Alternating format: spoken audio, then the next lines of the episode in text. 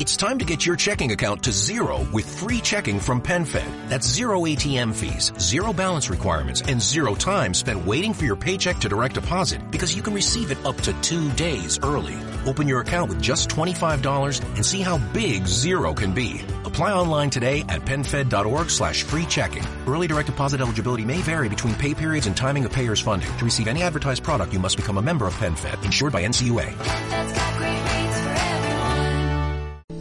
Mire, quiero comentarles algo relacionado con, eh, con lo que hoy día, cierto, estamos viviendo. Eh, yo creo que el ministro por ahí decía una palabra, libertad, ¿no? Que se está usando mucho en este tiempo. Pero yo diría también que se, se puede contraponer con la palabra sufrimiento. Porque de verdad, no tan solo en Chile, sino que en el mundo entero, hay muchos países que están sufriendo están pasando por procesos bien difíciles con respecto a esta pandemia mundial. Le ha acarreado eh, pobrezas, eh, que muchas empresas quiebren, eh, que muchos también ciudadanos cierto mueran.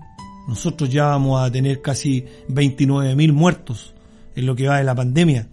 Entonces, quiera o no, el sufrimiento también está presente el sufrimiento de no poder cierto realizar una vida normal, eh, de no poder estar a lo mejor cierto paseando quizás al aire libre, compartiendo con la familia. Todo aquello se, se va acumulando, ¿no? Y se va transformando en sufrimiento. Por eso creo que también está de moda la palabra sufrimiento por estos días. Pero fíjese usted lo que Jesús nos dice en el Evangelio según San Lucas, ahí en el capítulo 7, hay dos versos que quisiera compartir en esta hora de la tarde. La palabra del Señor dice, cuando ya se acercaba a las puertas del pueblo, vio que sacaban de allí a un muerto, hijo único de madre viuda. La acompañaba un grupo grande de la población. Al verla, el Señor se compadeció de ella y le dijo, no llores. Fíjese usted que durante el ministerio terrenal de Jesús, él visitó diversas ciudades, ¿no? Ahí en, eh, en Judea, en Jerusalén. Él estuvo, cierto, en diferentes lugares anunciando las buenas nuevas de salvación. Anunciando este evangelio maravilloso y a trazar este camino entre Dios y los hombres. En algunos pueblos Jesús era bien recibido, en otras no porque cierto estaban muy aosados al pensamiento religioso de aquel tiempo, que Jesús estaba en contra de, todo lo que era la, área religiosa y de todo lo que era el pensamiento que ellos tenían de Dios. Eh, pero de alguna otra forma igual Jesús cierto visitaba aquellas ciudades. Entraba de igual manera aunque fuese polémica, pero igual entraba, ¿no? Y lo que hemos leído, el extracto que hemos leído de Lucas 7 en esta hora de la tarde, nos relata, ¿cierto?, cuando Jesús llega a la ciudad de Naín. Eh, al ver, ¿cierto?, obviamente, en esta ciudad, eh, una, una necesidad tremenda de que él la visitara.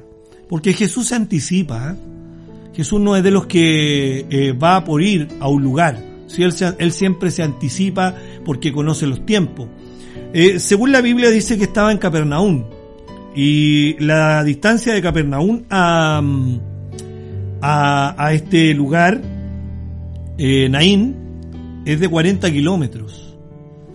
Entonces, como en ese tiempo no había vehículo alguno, Jesús la noche de Capernaum salió caminando hacia Naín y sus discípulos lo siguieron. Algunos a lo mejor le dijo, descansemos acá, pasemos la noche acá. Pero Jesús dijo, no, es necesario que yo vaya a Naim y vaya ahora. Y, estaba en su vida, ¿no? Es como, es como ir en su vida hacia Naim. Desde Capernaum a Naim hay una subida. Y, y más dificultoso era caminar. Por lo menos se hacía cierto claro que iban a caminar toda la noche durante 10, 12 horas. Justo cuando Jesús entra en las puertas de Naim, ve que viene un cortejo fúnebre acompañando a una mujer viuda, ¿no? Y ella venía llena de lágrimas, llorando por supuesto la muerte de su único hijo.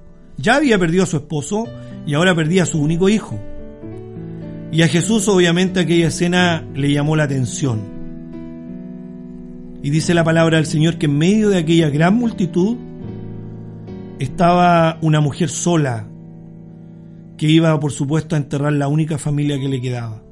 Mucha multitud, muchos la rodeaban, pero esta mujer estaba sola, porque ya no tenía más familia.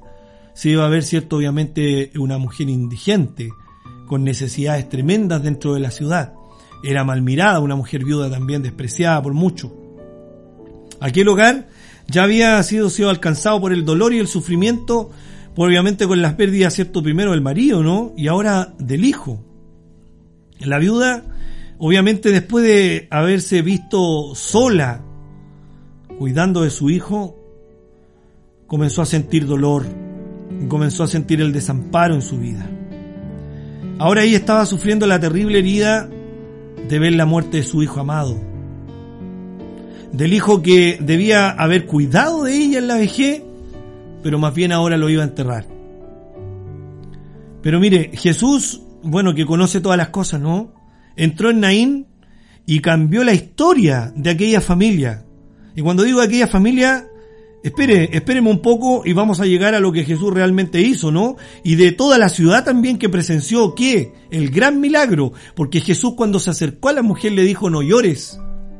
Y dice que mirando al muchacho que iba en el féretro, muerto, le dice, levántate. Y al instante el muchacho recobró la vida y se incorporó y lo entregó a su madre. Qué tremendo, qué maravilloso. Cristo se compadeció del dolor de esta viuda y por algo cierto intervino en su sufrimiento. No solo la consoló, amado, sino que también actuó a su favor. En estos tiempos es igual. Estoy claro y seguro porque lo he vivido. Cristo puede entrar en tu vida, en tu familia, para transformar tu historia. ¿Cuántos creen que Jesús puede cambiar su historia? Cree en Él en esta tarde. Te invito a que creas en Él. Él es la resurrección y la vida, dice la palabra del Señor, y aunque el que estuviere muerto, vivirá. Él puede restaurar tu corazón herido. Él puede darte consuelo. Él puede abrir las puertas que están cerradas. Él puede bendecirte con alegría, con gozo.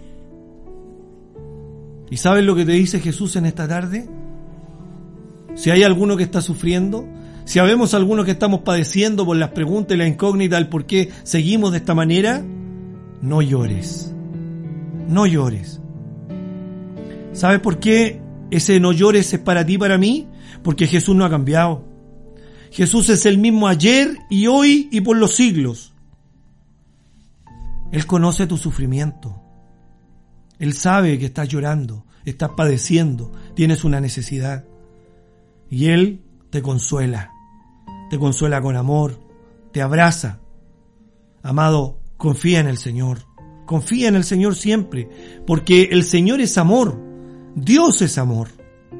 Y sin duda alguna te lo entregará en el momento que sea necesario, como lo ha hecho conmigo, como lo ha hecho con muchos que escuchamos en esta tarde. También te invito a que ores al Señor y entrégale tu dolor al Señor. Muchas veces nosotros lo comentamos con los demás, pero muy pocas veces ¿cierto? Muy pocas veces se lo entregamos al Señor. Echa sobre mí tu carga, lo dice Él, que yo te la llevaré. Él puede dar una nueva vida a tu familia, si hay algo que en este momento está empañando la felicidad familiar. Él puede cumplir tus sueños. Él puede hacer realidad tus planes. Depende de Dios, amado, diariamente y en medio de cualquier circunstancia, no de nosotros. Él es el que manda, Él es el que ordena y Él sabe lo que hace. No hay un lugar mejor para estar que en las manos del Señor. Jesús es tu amparo. Busca su compañía y, no, no te sientas triste. Porque estoy seguro que cuando busques su compañía no te sentirás nunca más, ¿cierto? A lo mejor entristecido, deprimido. Muchas veces uno está rodeado de mucha gente, como estaba esta mujer, pero estamos solo en la multitud. Porque los demás no conocen nuestra realidad, no saben cuál es el sufrimiento interno. Pero Jesús lo conoce, Jesús es tu amparo. Ten esperanza eterna en Jesús. Mira, las pérdidas son terribles, sí. Las enfermedades terminales, los problemas, la cesantía. Pero cree en la palabra, Él dice que enjugará toda lágrima. Junto a Cristo por la eternidad, ya no habrá muerte, y lo dice Él, ¿no? No habrá dolor, no habrá enfermedades y no habrá llanto. Quiero decirte en este día 20 de mayo del año 2021, los tiempos mejores están por venir. El Señor Jesús es la fuerza que necesitas. ¿Sabes que Él tiene la solución para tu vida? Créelo en el nombre del Señor, porque Él interviene en nuestro sufrimiento. Te invito a que oremos al Señor. Padre, te damos gracias en esta hora por tu inmenso amor y tu misericordia. Señor, tú conoces mi corazón, conoces el corazón de mis hermanos. Muchas veces, Señor, es atacado por temores, por problemas. Nada, Señor, está oculto a tus ojos. Ven, Señor, y entra en nuestras vidas. Entra en nuestra familia. Entra en mi ciudad. Señor, mi ciudad te necesita. Yo te necesito. Transforma, Señor, nuestra situación. Cambia nuestra realidad. Tu amor, Señor, es más fuerte que el mismo infierno y la muerte. Señor, pon mano ahí en nuestro sufrimiento, sana nuestro dolor. Padre, solo tú tienes completamente el poder absoluto para hacer las cosas.